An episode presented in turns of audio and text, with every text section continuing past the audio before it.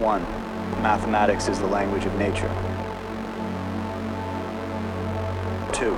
Everything around us can be represented and understood through numbers. 3. If you graph the numbers of any system, patterns emerge. Therefore, there are patterns everywhere in nature.